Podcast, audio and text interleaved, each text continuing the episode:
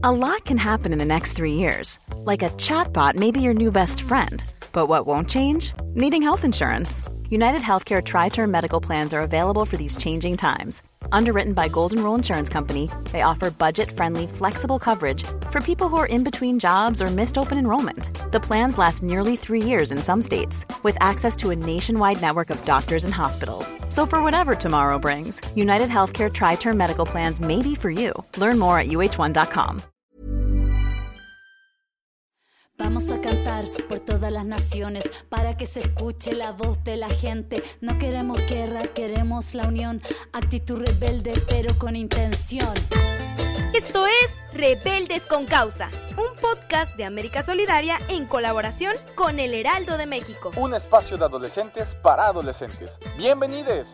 Hola a todos y todas, mi nombre es Frida Soto y les doy la bienvenida a este nuevo capítulo del podcast Rebeldes con Causa, un espacio donde las juventudes de México tenemos una voz.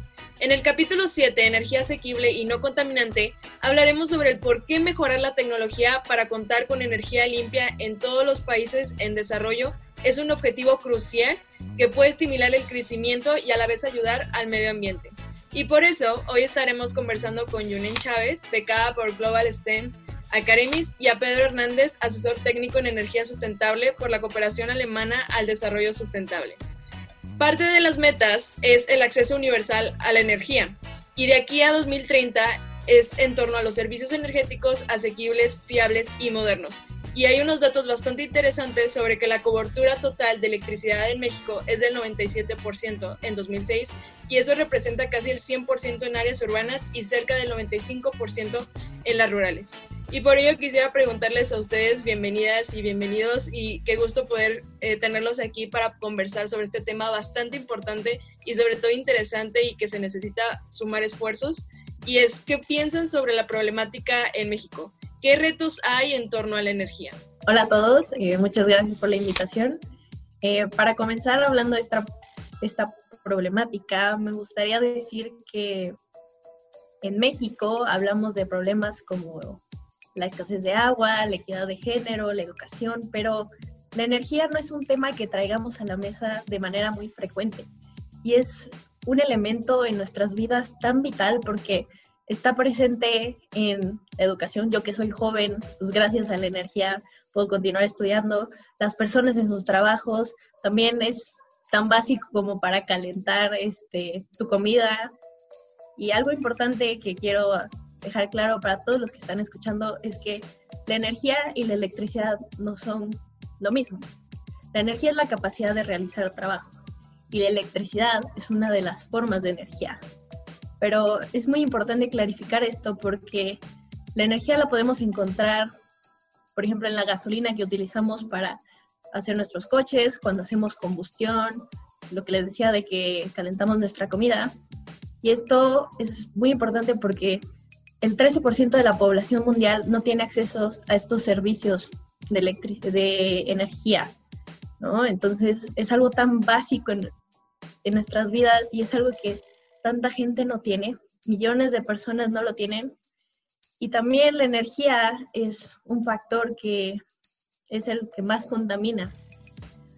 Es algo tan bueno, pero también malo porque todos estos combustibles fósiles, todas estas em, pues emisiones de CO2 que se generan representan el 60% de, de todas las emisiones mundiales de gases de efecto invernadero.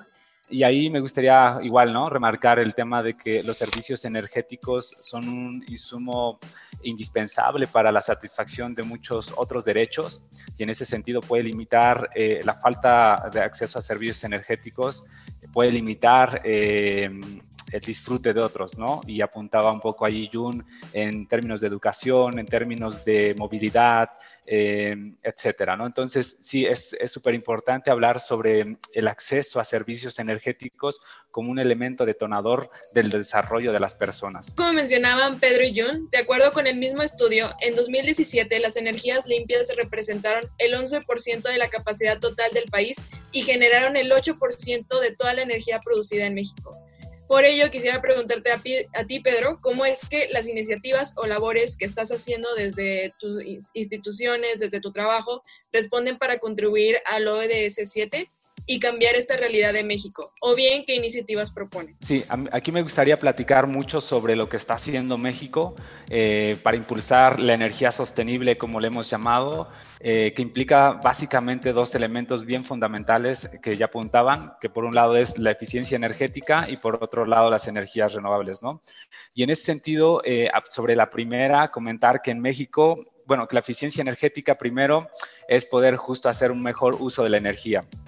Eh, poder, poder por que, cada, que, cada servicio lo podamos hacer con el menor uso de energía. Entonces, en ese sentido, es un elemento fundamental porque se dice que, que, la, que la energía más limpia y más barata es aquella que no se produce, ¿no? Entonces, en ese sentido, es un pilar de la, de la energía sostenible y de la transición energética.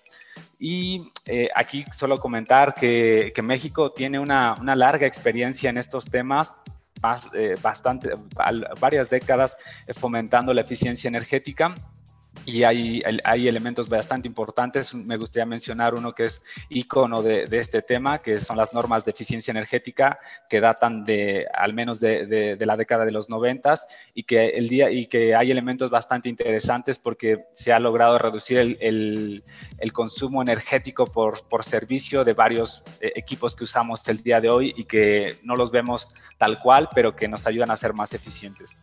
Por otro lado, me gustaría comentar igual que en México se ha impulsado mucho el tema de energías renovables, igual ya por varias décadas, recientemente un poco más por, los mismos avances tecnológicos que han hecho esta tecnología mucho más asequible, los costos de generación van bajando, entonces eso lo ha hecho también mucho más atractivo. Entonces, comentar en ese sentido que México tiene una larga tradición de, impulsar esta energía sostenible, de impulsar la transición energética, y en ese sentido nos, da, mucho, nos da mucho gusto, en, lo particular a mí, poder ver a ustedes eh, como adolescentes, jóvenes que están, eh, que, quieren em, revisar este tema, y sí, las juventudes la verdad es que los adolescentes y juventudes han impulsado mucho este tema y ahí hay igual mucha, mucho que se puede comentar al respecto. Pues retomando lo que dijo Pedro, la verdad como joven es muy gratificante saber que los adultos están trabajando por pues hacer de México un país donde la energía renovable, donde la eficiencia energética sea una prioridad. Y bueno, yo les quiero platicar que como comentó Frida, tuve la oportunidad de juntarme con jóvenes de todo el mundo para diseñar diferentes proyectos en torno a este tema de la energía. Eh, cada proyecto era diferente, pero todos llegamos a conclusiones muy importantes. La primera es que este es, este es un tema que nosotros como jóvenes tenemos que prestarle atención porque no es un tema de hoy, no es un tema de mañana, sino es un tema del futuro y que nosotros con la innovación en cualquier campo en que estemos, con nuestros diseños, si somos ingenieros, doctores, etcétera, todos podemos apoyar desde nuestra trinchera. ¿Y cómo es esto? Bueno, pues nosotros somos consumidores de energía. Entonces, tenemos que ser responsables de este consumo. Somos de los privilegiados que tenemos acceso a electricidad, a gas, etcétera. Y es muy importante llegar a este balance entre el exceso y entre nada, porque si creo que nadie en este mundo podría vivir sin energía, porque gracias a la energía tenemos computadoras, educación, etcétera, y no podemos volver a esa edad de piedra de, bueno, ya nadie tiene energía, ya nadie tiene electricidad.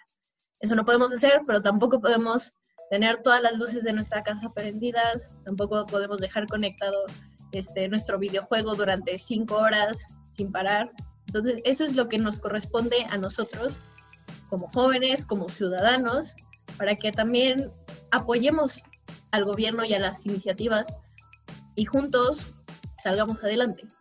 Muchísimas gracias, Pedro y John. Y yo creo que están tocando temas bastante relevantes en torno a la energía, sobre todo en esta cuestión de las generaciones, ¿no? De, de, reducir esta desigualdad o estas brechas que hay entre generaciones sobre los recursos y sobre todo sobre la energía, que es algo bastante básico.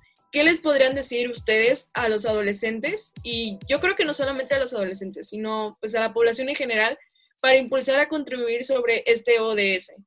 No sé si conozcan la ley de conservación de la energía, que dice la energía no se crea ni se destruye, solo se transforma. Entonces es invitarlos a que si ustedes son energía, usen la energía que tienen en sus vidas para transformar, para transformarse a sí mismos, para transformar el mundo que los rodea, porque todos estos esfuerzos unidos vamos a hacer algo grande. Lo que yo podría hacer es justo invitar eh, a, que sigan, se sigan sumando eh, los adolescentes y jóvenes en México, porque hay, porque hay bastantes áreas de oportunidad, ¿no?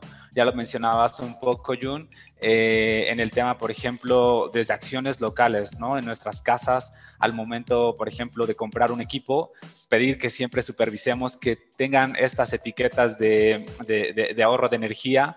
Esa es una forma en la cual vamos a poder reducir nuestro consumo energético Podemos también impulsar que nuestras casas se, instalen calentadores solares de agua, que se instalen paneles solares, pero también al momento de, elegir nuestra movilidad, podemos elegir, como bien decías, entre usar más el transporte público, utilizar eh, la bicicleta y disminuir el uso de, de los autos. ¿no?